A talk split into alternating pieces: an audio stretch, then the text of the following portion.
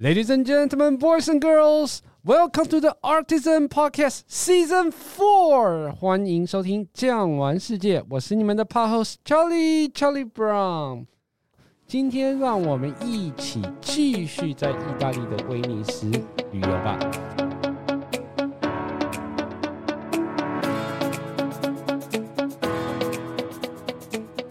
那上一集的结尾呢，已经有跟大家预告过，今天的重量级来宾还是我们意大利威尼斯的官方导游赖哥。耶，大家好，Ciao。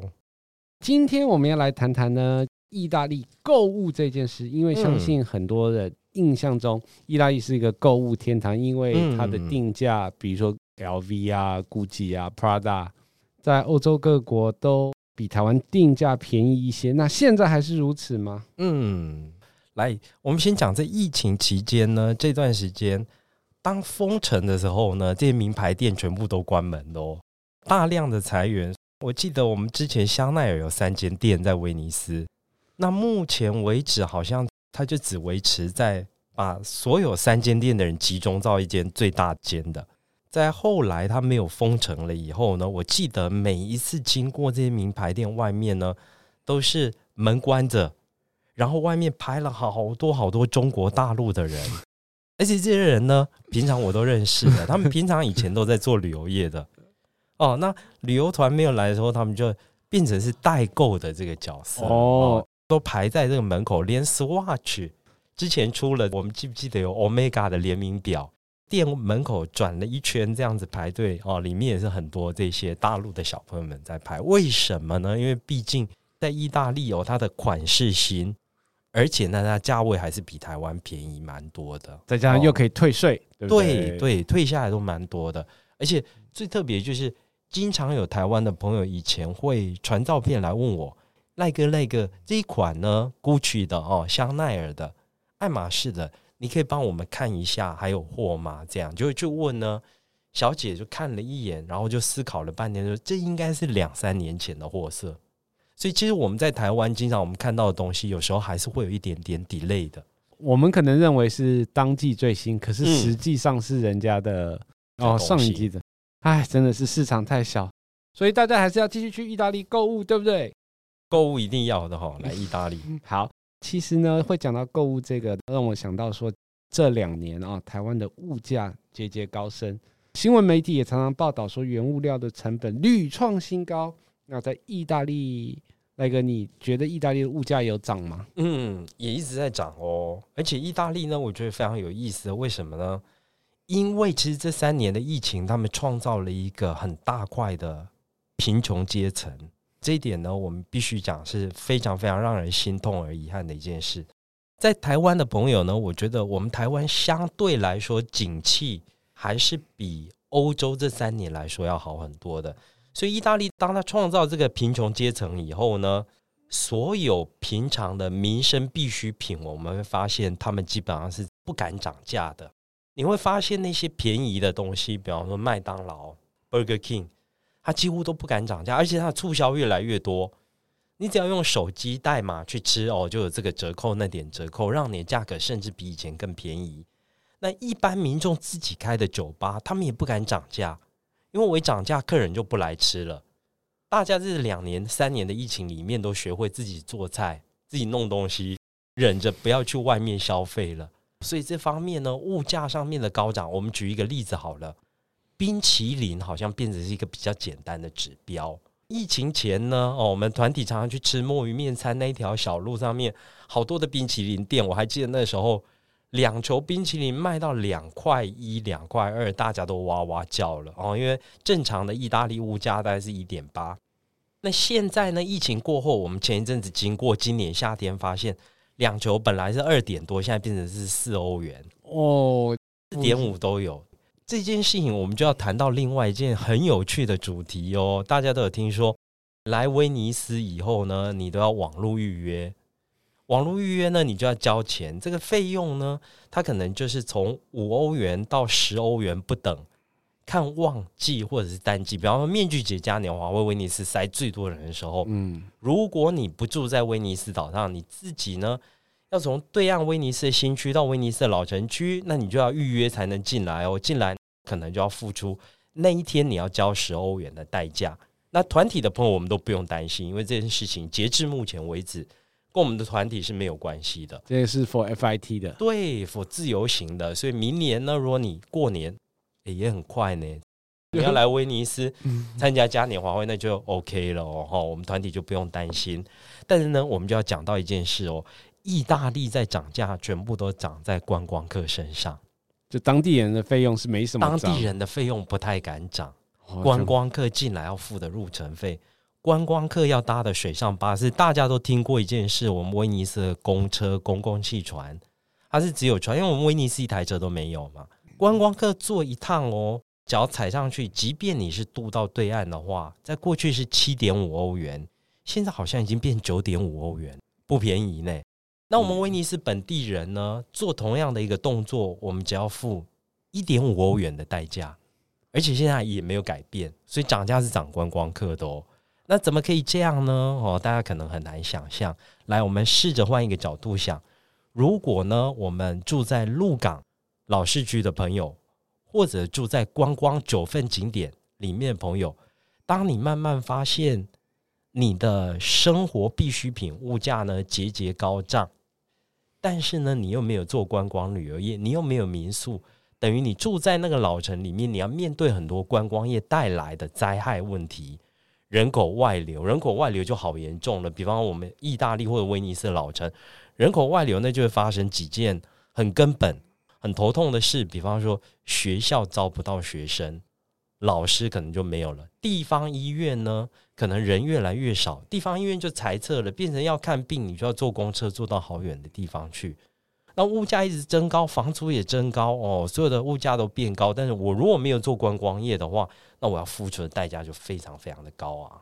所以说，他们现在就是本地人，他们不敢涨，那就是把这些成本转嫁到即将要爆发的观光客身上。对，哦、没错哦。所以呢，大家来欧洲，你就会感受到，哇，真的所有的东西呢都变贵了，而且变贵的还蛮多的，就是不可避免的这件事啦。如果说我们去餐厅吃饭，在疫情前可能是十五块、二十块，那现在可以让听众朋友有一个概念，比如说吃一个三到四的，嗯、大概是要多少钱在威尼斯呢？我后来发现，我们台北的意大利餐厅价格也不便宜耶，真的哦。我们吃一个披萨在台北吃，好像要十块欧元；吃一个意大利面在台北吃，也是也要十块十五块欧元哦。所以呢，我举一个例子好了哈，嗯、我生活的地方，我没有住在威尼斯的老城区，我生活的地方威尼斯的新城区比较正常一点哦。疫情前呢，偶尔我们会去吃一个海鲜大餐，吃那个大餐呢，大概就五十块欧元。疫情过后呢，现在是七十块欧元。哇塞，这是正常的地方哦。但是你看，七十减五十，二十再除以五十，这样它的涨幅是多少？四十趴吗？四十趴。所以这个，嗯，观光区更不用讲喽。大家如果说看到现在的团费比之前高一些的话，嗯、其实这都是有原因的。当然，当然。哎，那讲到这里，其实我肚子又饿了。那个除了威尼斯呢，它也没有什么。代表性的美食，我们去的是不能错过的嘞。嗯，我们威尼斯呢是一个非常特别的地方哦。威尼斯其实是一个西欧里面最东方的地方，它甚至跟意大利旅程里面经过的每个城市都感觉不太一样。为什么？它就是以前西方的人要前往东方世界唯一的进出口。好像如果你今天要从欧洲去亚洲的话，那你只有几个。点可以去转机嘛？比方说，杜拜或者是土耳其的伊斯坦堡，在以前更少哦。威尼斯就是独一无二的窗口，所以威尼斯的饮食呢，也有许许多多的伊斯兰、东方、阿拉伯跟非洲的这个特色。那么团体来威尼斯用餐，通常旅行社都会帮我们安排好我们的风味餐，里面就有很有名的墨鱼面，看起来很黑。看起来有点恐怖，不敢吃。但是吃下去以后呢，包准速速速立刻把它吃完的啊！炸海鲜啊这些东西。那除此以外，威尼斯还有很多当年留下来的这一些老菜单哦。比方说最有名的就是一种洋葱跟沙丁鱼炒，然后再跟松子啊这样去腌制出来，吃起来酸酸的，让以前的水手可以带出海。这样子呢不会有缺乏维他命 B、败血病的这个问题。像这种小菜在威尼斯也是有很多哦。我们等一下呢可能会讲威尼斯的一些特别的小景点呐，哦，它里面呢就会有很多小酒吧在贩卖这种我们类似西班牙 tapas 的东西。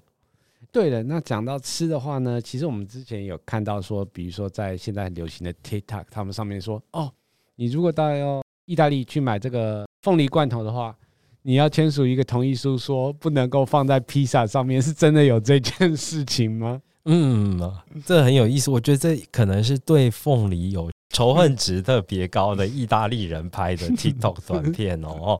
其实法律应该没有这么的严格啦，但是呢。凤梨出现在披萨上面，的确会让所有的意大利人都摇头叹息的哦。我们去这个披萨店，你会发现那个 menu 一打开，三四十种披萨，但是你要找到这个所谓的哈瓦亚纳，大概都藏在最后那一项 哦。连儿童的 Nutella 披萨，Nutella 披萨就是说，你把整张面皮上面涂了我们百货公司买得到、超市买到那个巧克力榛果酱，那种可能还藏在它的后面。但是绝对看不到有 pineapple，嗯，不太容易找得到。意大利人也不太点的哦，他们听到都会皱眉头的哦。比方说我们的冷冻披萨，它卖的口味就从来不会出现这样，因为这可能到时候卖不掉，就会卖不掉哦。可能某些地方还是有啦，比方因为现在有很多东欧的连锁超市嘛。嗯大家可能都叫得出名字来的，什么 Eurospin 啊，那呃东欧的连锁超市里面，它就有东欧进口来的冷冻披萨，可能也有，可能也会有 pineapple，对对。可是基本上意大利人是绝对不吃的，就对，嗯，打死不从的。那赖哥，如果说我们要去威尼斯的话，有没有一些比较经典的行程可以帮我们介绍一下吗？嗯，我们来威尼斯的话呢，台湾的旅游业，我经常觉得对于意大利。真的已经到非常成熟的地步了。比方说，我们之前巨匠旅游来团体，我们来到意大利，来到威尼斯的时候，通常都会尽可能就让大家在 San Marco 广场，嗯，哦，因为那个地方真的就最精华。San Marco 附近的很多小巷你可以去钻。除了这些地方以外呢，我们比较长天数的朋友啊，你可能就可以去看看大运河的风光。大运河上面的几座桥，我们讲的学院美术桥，哦，那就在。过去大家来搭贡多拉船的那附近，嗯、哦，那你就可以看到很漂亮的景色，或者是呢，我们常常讲到一座十座的大桥，我们板桥的大圆柏好像就有那个很大幅的照片，那叫 Rialto 大桥。那 Rialto 大桥附近还有鱼市场啊，过去金融贸易区啊，过去德国人他们用的会馆、大使馆、货仓之类的东西呢，这些应该都是蛮特别的私房小景点。那刚刚我们有讲到说，威尼斯是有一个全世界人最多的时刻，就是它的面具嘉年华。嗯，赖哥可以跟我们分享一下它的由来，还有它在二零二三年是什么时候呢？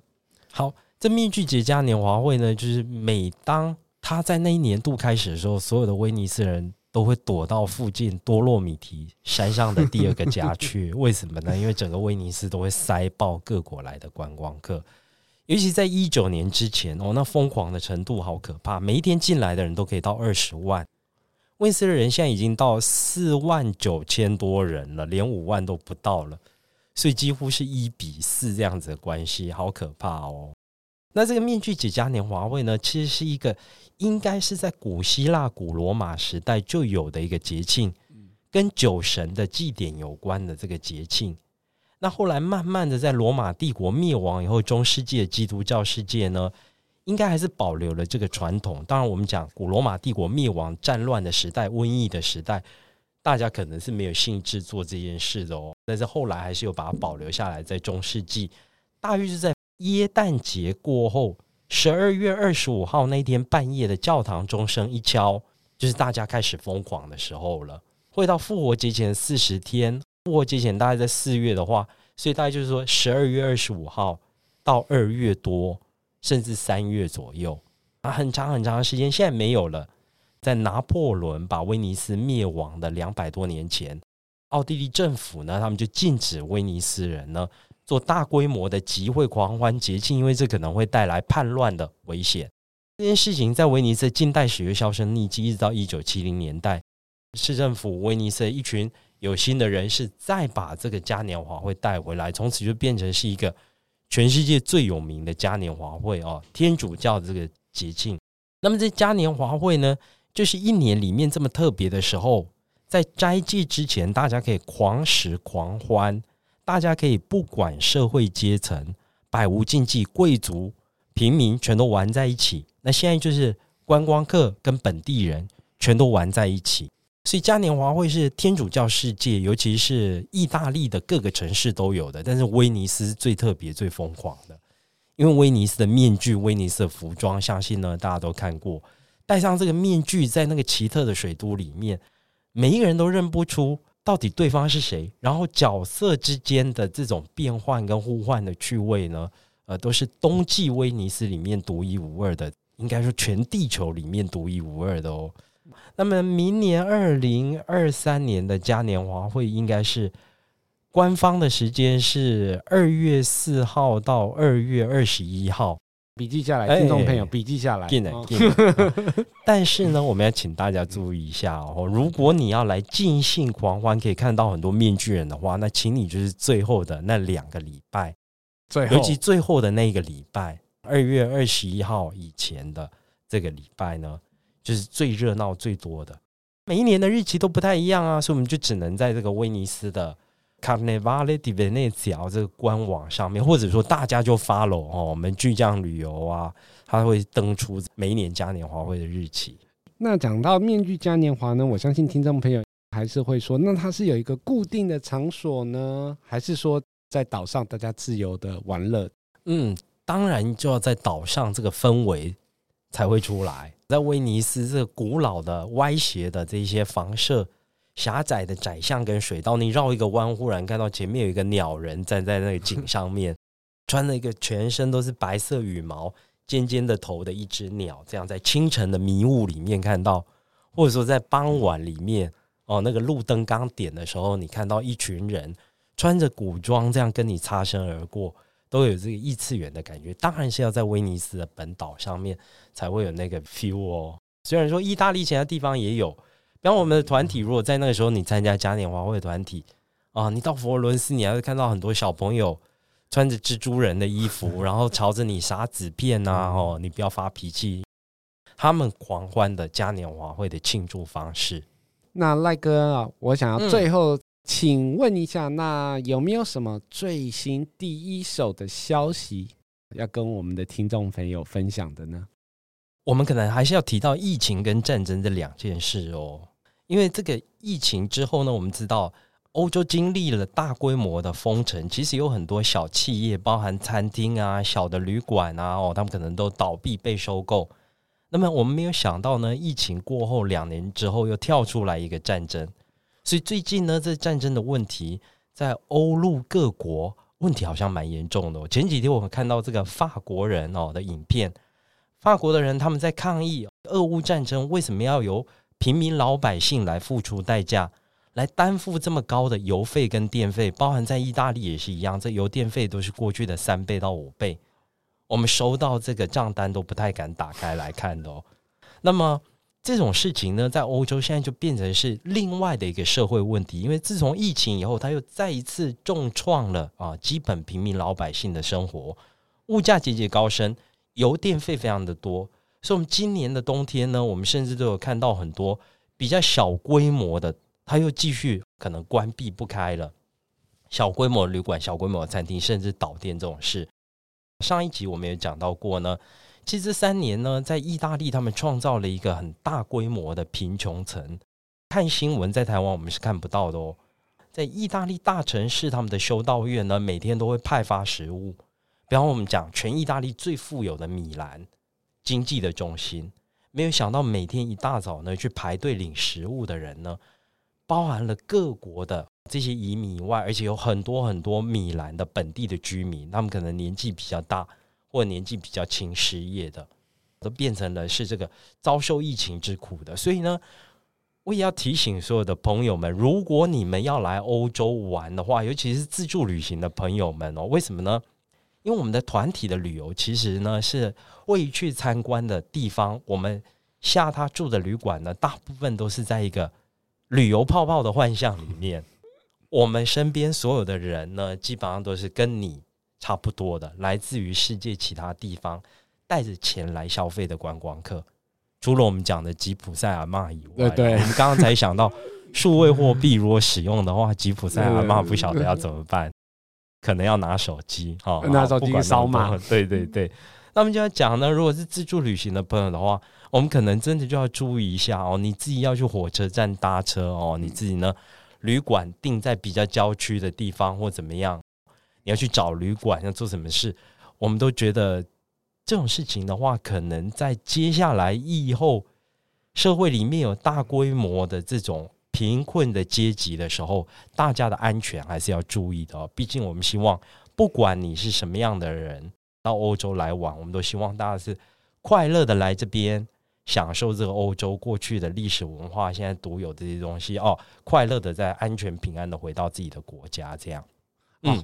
讲到这里呢，二零二三年春节的行程已经在巨价旅游的官网上架了哈。哇哦！如果说呢，大家对这个春节今年有十天有兴趣的话，我们也是有意大利安排的团体。那我相信春节之外，在二月份面具节的行程也都会陆续上架。